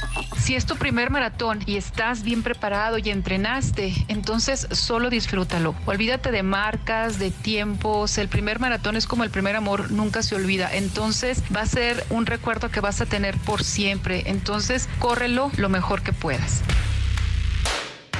La llegada será en el Zócalo y si gana la prueba, haga el espacio a la cartera porque recibirá un premio de 550 mil pesos. Ya si lo quiere compartir conmigo, avíseme en dónde lo veo. Oscar Motaldrete.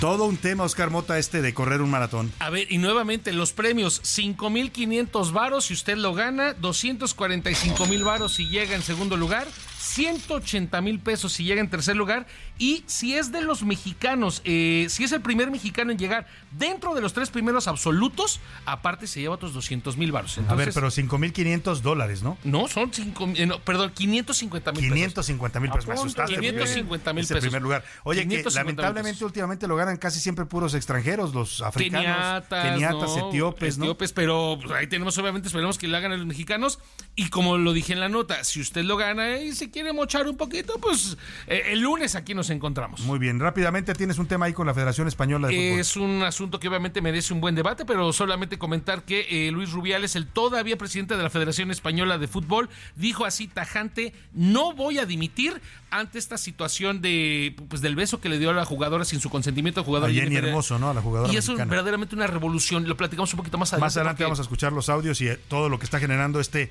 incómodo beso. Él dice que fue una muestra de euforia, de reconocimiento, pero ni a Jenny Hermoso le gustó. Ella misma ha dicho que esto es inapropiado. O sea, tú no puedes llegar y besar en la boca a alguien por muy contento que estés. Bueno, Rubiales hoy dijo que ella fue casi, casi quien se le aventó a los brazos. Así es lo que él explica. ¿Eso es lo que él dice? Exactamente. Bueno, pues suele pasar, pero vamos a estar muy pendientes de ese tema. Gracias, Oscar Mota. Continuamos. Vámonos a otros temas importantes. A la una, con Salvador García Soto.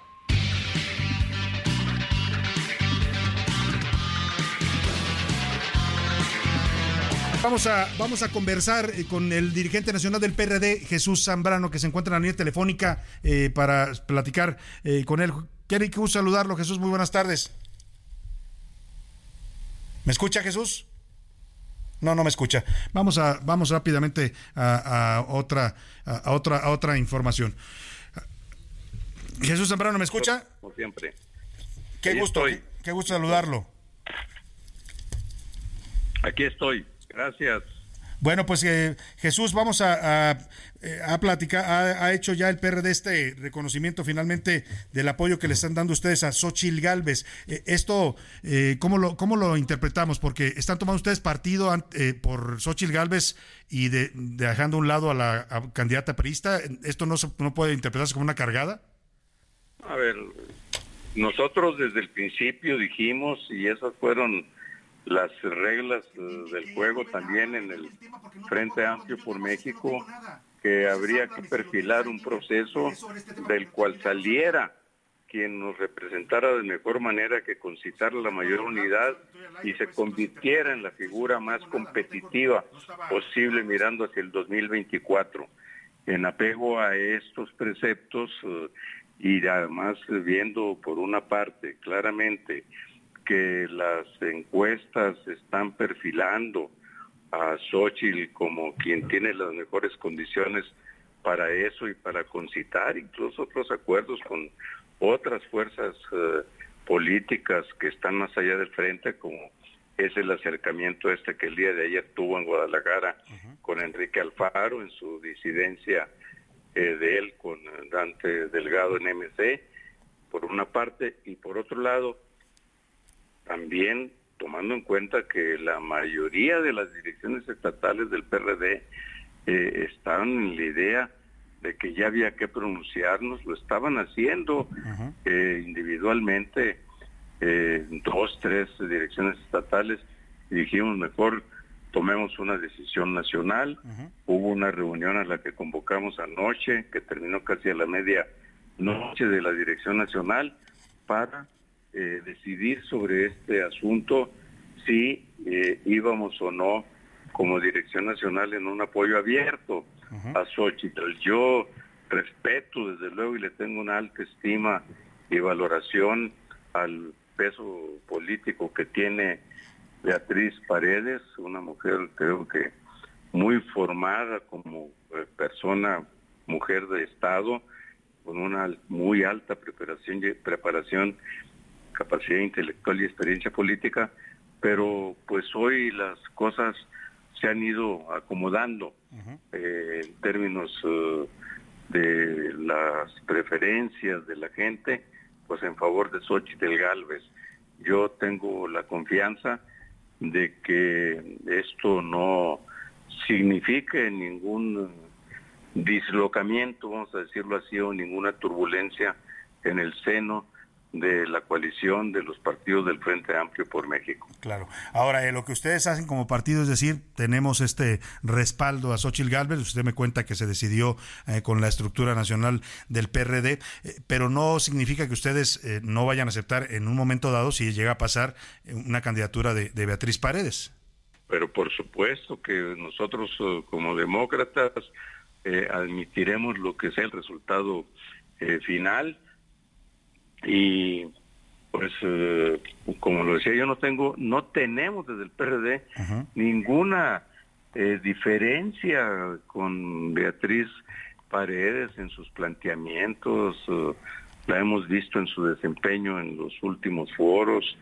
Yo personalmente estuve el martes en León ayer en Guadalajara estaré mañana en Mérida y no me queda duda de que es una mujer muy formada con mucha densidad en sus planteamientos, pero pues eh, las cosas eh, frente al electorado y a la opinión pública, tú y yo sabemos, Salvador, que pues luego se dan de una manera diferente.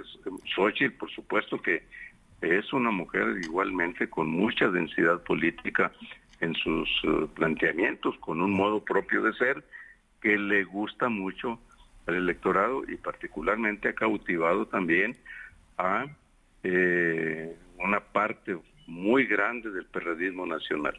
Bueno, pues ahí está el apoyo que le da el PRD a Xochitl Gálvez. Vamos a ver cómo se define. Ya estamos a días prácticamente de saber quién será finalmente la coordinadora. En este caso, una mujer. Es algo histórico también para la, eh, pues para, para este frente el tener una candidata mujer a la presidencia. Vamos a estar muy pendientes del tema, Jesús Zambrano, y como siempre es un gusto conversar con usted en este espacio.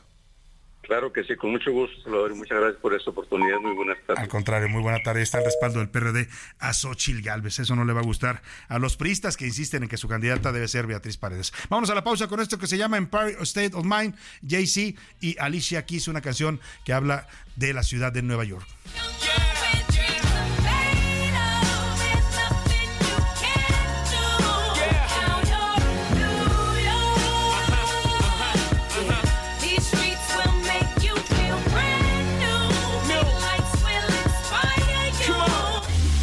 En un momento regresamos. Heraldo Radio, con la H que sí suena y ahora también se escucha. Ya estamos de vuelta en A la Una con Salvador García Soto. Tu compañía diaria al mediodía. ¿Sabías que desde el 2013 el Maratón de la Ciudad de México se realiza el último domingo de agosto como fecha oficial? Actualmente es el más importante de México y cuenta con la participación de alrededor de 30.000 corredores mexicanos y extranjeros. Esta competencia es la única en Latinoamérica que cuenta con una certificación internacional de sustentabilidad del Council for Responsible Sport. Además, es Boston Qualifier, es decir, califica a los mejores corredores al Maratón de Boston en Estados Unidos. Thank you.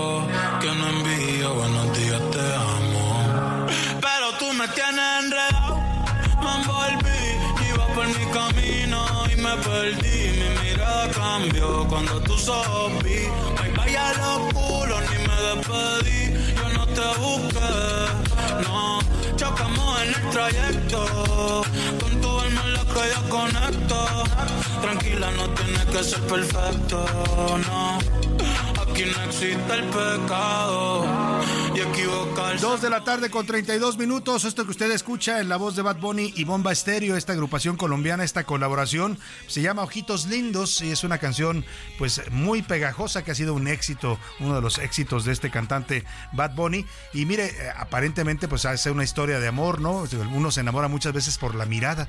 Yo me enamoré del amor de mi vida por la mirada. Así es que a eso, de eso habla esta tierna canción. Lo curioso, y poca gente sabe que esta letra en realidad la escribió Bad Bunny dedicada a su perrita, a su perrita Sansa se llama y ha dicho él en entrevistas pues que la mirada de su perrita lo tiene cautivado y le dedicó esta canción. Como sea, usted dedíquesela a quien quiera esta canción de Ojitos Lindos que es parte del repertorio que hoy proponemos para correr el maratón de la Ciudad de México, la lista de una maratonista. Seguimos, seguimos con más aquí en A la Una para usted.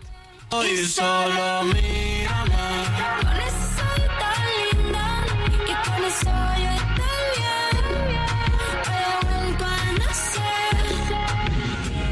A la una, con Salvador García Soto. El ojo público. En A la Una tenemos la visión de los temas que te interesan en voz de personajes de la academia, la política y la sociedad. Hoy escuchamos a Melisa Moreno. En Melisa lo explica todo. El ojo público. Salvador, buenas tardes. El Museo Caluz está presentando la exposición temporal Tan Tintán, un mexicano del siglo XXI, en conmemoración del 50 aniversario de su muerte.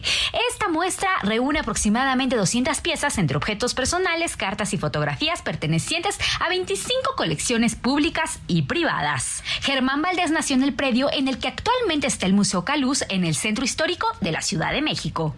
El título de esta exposición hace referencia a una descripción del escritor Carlos Monsiváis, quien consideró a Tintán como el primer mexicano del siglo XXI por hablar con una mezcla entre español e inglés. En la época era una práctica mal vista e incluso criticada, pero terminó volviéndose muy popular en lo que hoy conocemos como Spanglish. Aquí podremos ver a un Tintán no solo vigente, sino contemporáneo, posmoderno y cosmopolita, y a su humor como prefacio de un dislocamiento que con efervescencia presenta la transformación del lenguaje global y las herramientas comunicativas, materializando sus estéticas de manera multireferencial en diversas confluencias tangibles como la moda, la música, el argot, el cine e incluso la denuncia. También explora lo complejo y multidimensional de Germán Valdés como artista. Usualmente es visto como comediante, pero es poco recordado por sus habilidades dancísticas, vocales, interpretativas y también poéticas. La exposición del Museo Caluz también abre un espacio para reconocer a Tintán desde su emblemática figura de Pachuco. Es un antihéroe urbano contracultural con un sarcasmo agudo que cuestiona e incluso se burlaba de los cánones, el status quo y la mesura oficialista, mientras México intentaba sumarse a la modernidad. La exposición Tan Tintán, un mexicano del siglo XXI, estará en el Museo Caluz hasta el 27 de noviembre. Si quieren más información sobre esta muestra, solamente tienen que ingresar al micrositio que está en la página del museo. Esto es todo por hoy. Yo soy Melisa Moreno y me encuentran en arroba melisototota. Nos escuchamos la siguiente. Los deportes en A la Una con Oscar Mota. Oiga, antes de irnos con Oscar Mota y los deportes para retomar este tema que ya se volvió una crisis en la selección española de fútbol femenil, ya hay una crisis por este incómodo beso que le dio el presidente de la federación, el señor Rubiales, a la jugadora mexicana Jenny Hermoso cuando ganaron el campeonato del mundo. Eh, Vamos a rápidamente más para comentar esto que nos eh, recomendaba Melisa. Siempre le he dicho que esté muy atento a las recomendaciones todos los viernes de Melisa Moreno, porque siempre trae una agenda amplísima de exposiciones en museos, eventos culturales, estrenos literarios. Es una periodista de las mejores que hay en México en el periodismo cultural y además comenta muy bien estos temas. Y esta recomendación que hace hoy me gustó, ir a ver esta exposición de Tan Tintán, que es una exposición dedicada a Germán Valdés Tintán, este gran comediante del cine mexicano, en el Museo Caluz, que está en Avenida Hidalgo 85, en el centro histórico de la Ciudad de México. Y además, fíjense qué dato curioso daba, yo no sabía ese dato, que en ese lugar, justo en esa ubicación donde hoy es el Museo Caluz, nació Germán Valdés Tintán. Es interesante ir a ver esta exposición del Gran Pachuco de México. Aquí lo recordamos con unos un breve audio de este personaje que trajo a México, al cine mexicano y a la cultura popular mexicana, a estos eh, pachucos que surgieron en el movimiento chicano de los Estados Unidos. Escuchamos un poco al Pachuco Tintán y su carnal Marcelo. Le digo que eso no existe. ¿Cómo que no existe? Señor. Cara morca. Es Santa Mónica, ve. Nada más que hay que darle poco estilacho, ve. ¿Tiene reuma? ¿Por qué? El brinquito ese que trae. Me puse tiene estilacho, ve. Ah, también. Ahora sí apañó lo que le estoy 17. Pues yo creo que sí. Es el estilacho, muy buen sketch, ese es de la película precisamente que se llama, creo que así se llama, el, el Pachuco o algo así se llama esa, el Gran Pachuco se llama esa película en donde hay esta rutina entre Tintán y su carnal Marcelo. Oscar Mota, ¿tú no tienes carnal o sí tienes carnal? Y luego la maldita vecindad con su EPA, fuiste pachuco, eso, ¿no? eso lo trajo a las nuevas generaciones, a estos personajes, ¿no? Completamente. Y de carnal, sí, por supuesto, están mis dos hermanos, están este, mis amigos, les mando también un gran abrazo. Y ahora hablando, como bien platicas, a ver, de este. Pues, ¿cómo, cómo- cómo te- tenemos que llamarlo co- como lo llaman, por ejemplo, en Sudamérica, ¿no? Es un quilombo. Un quilombo, un, un, pues que un, un- Como dijeron los argentinos, Rubiales, un pelotudo, verdaderamente. ¿Qué le pasa al presidente de la Federación de Fútbol Español? Eh, no quiere reconocer que, que- que cometió un error. O sea, Completamente. darle un beso en la boca a alguien, a cualquier persona, Oscar, hombre o mujer, eh, es algo que su invade tu intimidad. Y si es una mujer, pues más delicado. hacer un breve resumen, ¿no? Para la gente que nos está escuchando y que dice, bueno, ¿de qué carambolas están platicando? Bueno, eh, acaba de hacer hace unos días, les informamos por supuesto puntualmente en este espacio, España femenil fue campeona del mundo, se convierte apenas en la segunda selección junto con Alemania en que son campeones de fútbol tanto varonil como femenil. Eh, obviamente, como inclusive gente como Andrés Iniesta, que fue campeón con la España en el 2010, haciendo obviamente alusión a todo esto. Entonces, mucha gente dice, bueno, tendremos que estar hablando del logro futbolístico. Desafortunadamente, todo se empaña porque en la celebración surgen dos imágenes de Luis Rubiales, quien es este personaje, pues es el todavía el presidente de la Federación Española de Fútbol. Primero hay una imagen, lo platicamos aquí, donde festeja demasiado eufórico, Hace la roque señal para que me agarrándose la entrepierna, pero rascándose la sabroso ahí. Y uno diría, bueno, es fútbol, ¿no? Pero es fútbol femenil. Y eres un directivo, ¿no? O sea, eh, um, si fueras obviamente un aficionado, está bien, se entiende. Ahora, otros dirán, pero no te puedes emocionar por tu propio país, claro. Pero esta investidura que tú tienes, creo que hay formas en las que puedes demostrar esa pasión. Bueno, primero fue que se agarró los los los, Los tompiates. tompia- Número uno, los, gumaros o lo que usted como le llame, a los Y- testículos, pues. Tal cual. Y después viene ya la celebración, se le entrega obviamente las, este, tenemos obviamente clases de biología, ¿no? De, de anatomía aquí Sí, sí, sí. con Salvador García Soto. Y luego viene la celebración, se les entregan obviamente el, el trofeo, las medallas y demás. Y entonces agarra a la jugadora, obviamente española, que juega para el Pachuca, Jennifer Hermoso. Perdón, yo dije mexicana, ¿verdad? Me equivoqué. no. Pero juega para un equipo juega mexicano. Aquí en juega para sí, un equipo mexicano, que por cierto fue la segunda goleadora de- de- del último torneo, detrás de su compañera Charlyn Corral. Entonces, importantísima.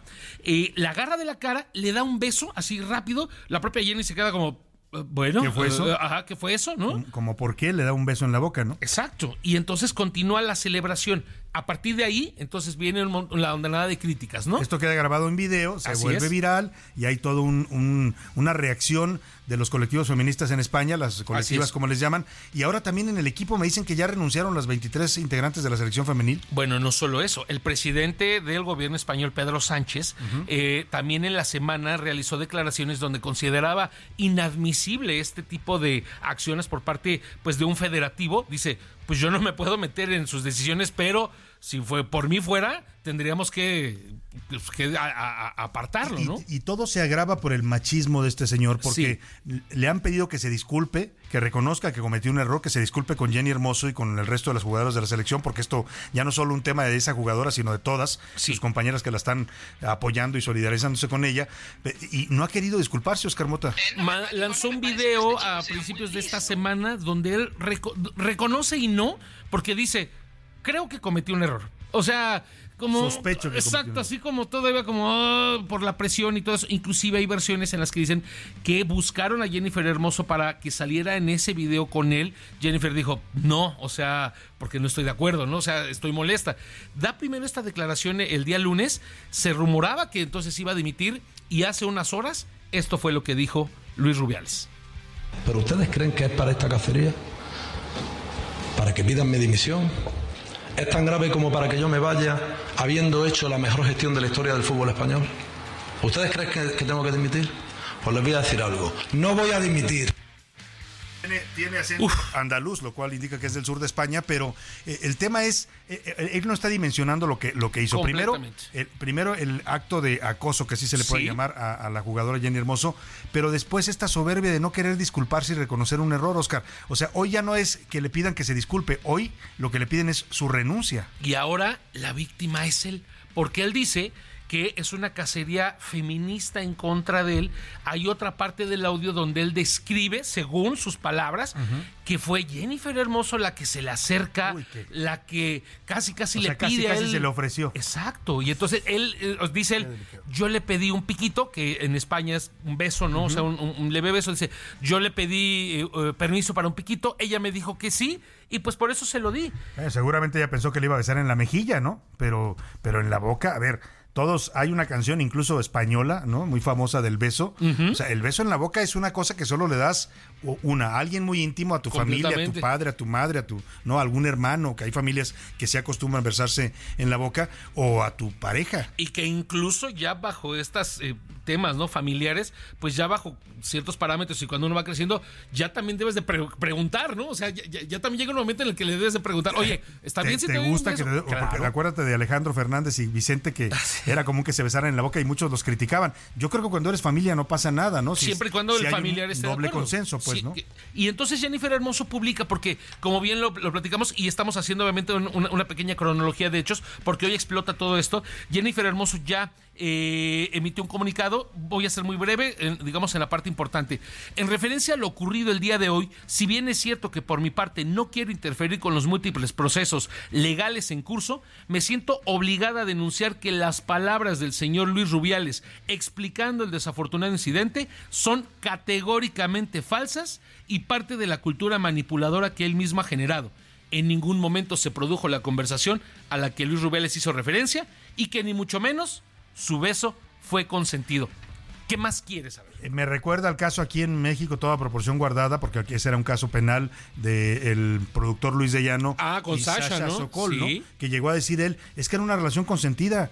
Pues sí, pero ella tenía 14 años y tú eres un señor de treinta y tantos. O sea, no puedes hablar de consentimiento en este tipo de cosas. Y lo que te decía yo, o sea, el señor ya no solo está siendo eh, eh, juzgado y presionado por lo que hizo, por esta acción Sí. indebida de darle un beso en la boca a alguien que no se lo ha pedido, eh, sino ahora también por estas declaraciones, pues, ¿no? Por la forma en que manejó esto. donde él se victimiza, ¿no? Ya la gente, por ejemplo, Alex Morgan, eh, eh, obviamente una de, de los íconos futbolísticos, no solo de Estados Unidos, sino del fútbol femenil, ya se pronunció diciendo, pues que está, que esto no es posible. Las jugadoras de España, y es con esto cierro, que puede venir en algo histórico, dijeron, no vamos a volver a aceptar una convocatoria. Que ojo, esta selección femenil viene de que hace seis meses, 13 futbolistas de España habían dicho, no quiero que me convoquen por gestiones adentro de la de, esta federación. Imagínate lo que le está costando ahorita a la Federación Española de Fútbol Claro. esta renuncia de las jugadoras, porque eso significa que no van a ir a entrevistas, no van a ir a campañas de publicidad, todo lo que viene con un campeonato del mundo, que es mucho dinero para una federación. Yo diré con esto concluyo. Yo creo que son capaces que el fútbol femenil, no solo español, pero incluso mundial, pueda pararse, o sea, que ni las ligas locales jueguen una semana. ¿A eso crees que pueda llegar? Me estaría increíble. Bueno, pues ahí está. Sería necesario. Tema interesante para comentar y debatir sin duda alguna. Oscar Mota, gracias. Hoy un gran día para Buen ganar. fin de semana. Vámonos rápidamente a escuchar los saludos del público. Ya que anda aquí Oscar Mota, a ver si nos ayuda con el Twitter, con las preguntas que hicimos en Twitter. Por lo pronto también ya está llegando aquí a la mesa Milka Ramírez. Bienvenida, Milka. ¿Cómo estás, Salvador? Estoy muy contenta. Hola, Oscarín. Porque es viernes. Es viernes, nada más por eso. Claro que sí. Ya sabemos que Sí, señor. a Milka los viernes la ponen de muy buen humor. Oye, rápidamente tu opinión, porque Milka es una, eh, una eh, periodista muy consciente y también militante de estos temas feministas. ¿Qué piensa de todo este escándalo de la, de la selección de fútbol española y de la federación y pues de este federativo que no quiere reconocer un claro error? La violencia contra las mujeres no debe de permitirse en ningún ámbito, bajo ninguna circunstancia, y este hombre debería de tomar su responsabilidad, renunciar al cargo, ni siquiera que lo despidan, renunciar al cargo, decir, bueno, sí, la regué, mínimo una disculpa pública, no lo ha hecho, pero si no, y con todo lo que está pasando hasta este momento, ya le renunciaron, lo, lo acaban de comentar la- Las chicas, renunciar. Fue violencia contra esta mujer. Punto. Sí, que alguien llegue y te la nada te dé un beso en la boca, pues no se puede interpretar. No, no, no, no es muy listo el señor Rubiales. Ahora sí vamos a lanzar la pregunta en este espacio. ¿Qué dice el público? Y precisamente, Salvador, preguntamos sobre este tema y aquí nos dice la señora Marta Ramírez del Estado de México, esto estuvo muy mal, es un abusador, debería, debería de renunciar al Pues cargo, precisamente es lo que nos dice. Por acá, Marco Torres de Tamaulipas nos dice, está bien, creo que fue un acto consensuado, ella debió de haber denunciado antes, o sea, que tuvo que haberse pronunciado Pero es que antes. se denunció desde el momento en que ocurrió. ¿eh? Ella siempre ha dicho que no fue consensuado. Hoy lo dice el comunicado, ese es re- reciente, esto que nos está dando Oscar Mota, acaba de salir allá en España, que ella nunca tuvo esta plática, nunca le pidió permiso él, ni ella aceptó que la besara en la boca. Luisa Ramírez nos escribe desde Coahuila. Dice, estuvo mal, es un abusador. No es posible que alguien que tiene ese cargo se comporte de esa manera. Seguimos con los mensajes. Miguel Ramírez, ah, bueno, Miguel Ramírez nos escribe sobre el Frente Amplio por México y el apoyo que le dio el PRD a, A Xochitl. Galvez. Dice que el Frente debe de dejar que termine y ella y, y se elige entre las dos aspirantes. a ver, es que esto, ya hay, hay voces ya que le dicen a Beatriz Paredes, tienes que declinar, tienes que apoyar a Xochitl. Y yo digo, ¿pero por qué? O sea, pues que vayan y compitan, ¿no? Claro, Y sí. la que gane, ahora sí como dicen, que gane la mejor. Esto de pensar que yo, yo creo también que Xochitl Gales puede ser más competitiva en una campaña, pero pues que se gane el- el- la postulación, ¿no? Exactamente, sobre el mismo tema nos escribe Arturo Arturo Rodríguez y dice deberían de pedir que Paredes decline en favor ¿Ves? de Xochitl yo, Gálvez. pero ¿por qué va a declinar? O sea, ella entró a un proceso con reglas, ¿eh? es un proceso legítimo. Que le gane Xochitl. Si Xochitl es tan buena candidata como todos están pensando, los que la apoyan y los que piden esto, pues que le gane a Beatriz. O sea, ¿cuál es el problema? Si es tan buena candidata, le puede ganar, Claro. ¿no?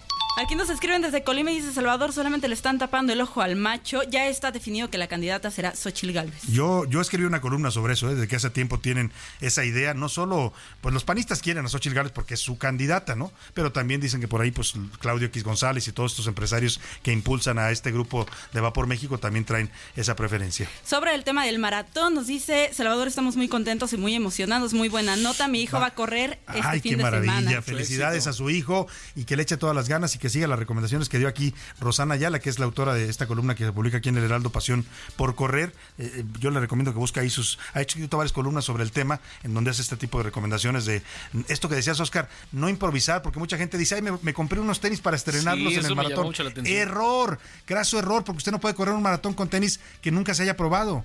O sea, tiene que correr con los tenis con los que siempre corre porque son los que están moldados a sus pies. Si no, ha pasado en muchos casos gente que se pone tenis nuevos o hasta una playera, un short que nunca has usado y terminan pues eh, sufriendo los efectos de las ampollas y de los roces de la ropa. Aguas con la, con la comida mañana, ¿no? No voy a hacer la, ven- También. la venganza de Moctezuma el domingo. Lo que tomen siempre y lo que coman siempre antes de correr, de- de sus entrenamientos, es lo que tienen que comer y tomar el día del maratón. No correr un día antes, lo que decía Rosana, ya en estos días previos tienen que descansar, hacer caminata y eso, pero no sobre ejercitarse, lo recomendaba bien Rosana Ayala, porque si no van a llegar cansados al maratón, Milka. Me, me acordé, perdón, rápido, Salvador, de una amiga que está viviendo en Canadá y se está preparando para un maratón ¿También? allá. Y justo en la semana me manda una foto de sus pies lleno de ampollas. Exacto. Y me dice, ay, creo que abusé y usé malos tenis. Sí, no hay que Justo de- sobreentrenarse, no estrenar ropa, calzado, calcetines, todo lo que ya tiene probado, eso es lo que tiene que hacer en el maratón, no improvisar ni inventarse cosas nuevas. Sobre el tema de Rubiales, otra vez nos dicen por acá, este señor no solamente la ofendió, sino que aparte violó la ley. Hay leyes que protegen a las mujeres. Pues vamos a Twitter a ver qué dice la comunidad tuitera. Oscar Mota. Rápidamente aquí aprovecho también para mandarle un saludo que eh, nos escribió eh, Cintia Carrillo. Muchísimas gracias por escucharnos. Y eh, con respecto al número con el que se comunica, ahorita lo revisamos, Cintia. Entonces, muchísimas gracias. Ajá. Y obviamente también... Ah, para los boletos escribió. Sí, es correcto. Ahora Entonces, vamos a ver los este, ganadores también ya de los boletos. Para ver, obviamente, el- recuerden el, el partido de que va a ser el día domingo. Y entonces la comunidad tuitera, ante eh, pues la pregunta, el presidente de la Real Federación Española de Fútbol, Luis Rubiales, rechazó renunciar tras los señalamientos. Se hizo obviamente la, la pregunta. Y entonces el 60% de la gente que está participando en tu Twitter, querido Salvador, mal, es abusador. El 9% bien fue consensuado, no sé de dónde, y el 31% no se debe de permitir. No se debe permitir. ¿Hay otra pregunta o es la única? Ahí eh, también eh, el PRD decidió apoyar a Xochitl Galvez para la contienda interna del Frente Amplio por México, mientras que el PRI continúa con Beatriz Paredes. ¿Qué cree? Pues bueno, ahí es obviamente la opinión. Está competido, que no, Salvador. Yo creo que se van a tener que ir a fotofinish. ¿Qué dicen ahí? 36% será Xochitl, 34% dejar que termine y 30% que Paredes decline. El final de fotografía. Está cerrado el tema. ¿Más mensajes, Milka? Sí, tenemos aquí otro mensaje de Víctor Ulloa. Él nos dice lo mismo sobre el tema del PRD. Dice, no, Xochitl va a ser la candidata. Andrés Manuel lo dijo desde Palacio Nacional. Sí, el presidente siempre dijo que iba a ser ella, que ya lo tenían decidido. Sí, y bueno, ya tenemos nada más saludos del. Estado de México, de Coahuila, de Monterrey y de la, bueno, Muchos también saludos de la a- Laguna. a, la comarca lagunera, a todas las ciudades donde nos escuchan, un abrazo y afectuoso y que tengan un excelente fin de semana. Y ya que andamos con el duelo de Huipiles, porque así cantaron los curuleros de San Lázaro, lo hicieron esta canción al Xochil Gálvez y a Beatriz Paredes, que se van a enfrentar ya en esta elección el próximo 3 de septiembre. Votación abierta a la gente que se inscribió y que va a participar, y también encuestas. Le hicieron el Club de los Huipiles, así le llamaron Pepe Navarro y Pepe Velarde a su canción de la semana.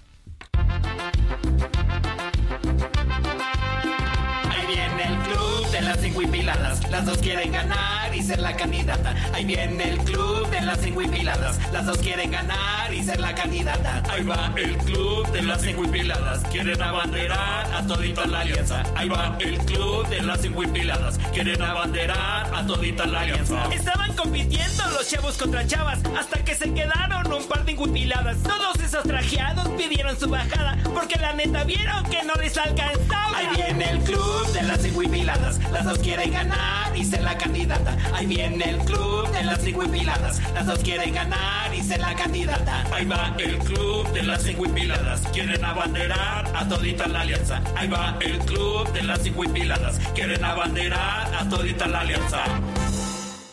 Pues Ahí está este tema de los curuleros de San Lázaro. Oiga, Ricardo Romero nos hizo esto sobre la Taylor Manía. Ayer se llevó a cabo el concierto de Taylor Swift y fue todo un fenómeno. Con eso nos vamos a despedir de usted y lo vamos a dejar aquí eh, con esta nota de la Taylor Manía que hoy es consignada incluso en las principales portadas de los diarios mexicanos. Hablan de este concierto. Vi una cabeza que dice Taylor le cumplió a México. Con esto lo dejo. Me despido de usted. Que pase un excelente fin de semana.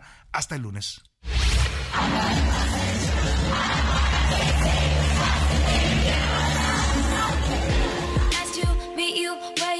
Y el día llegó. Los Swifties abarrotaron el Foro Sol y sus alrededores en el primer concierto de Taylor Swift en la Ciudad de México. Hasta este jueves, la cantante estadounidense no había ofrecido un concierto en tierras mexicanas, por lo que sus seguidores esperaron este momento por más de 10 años.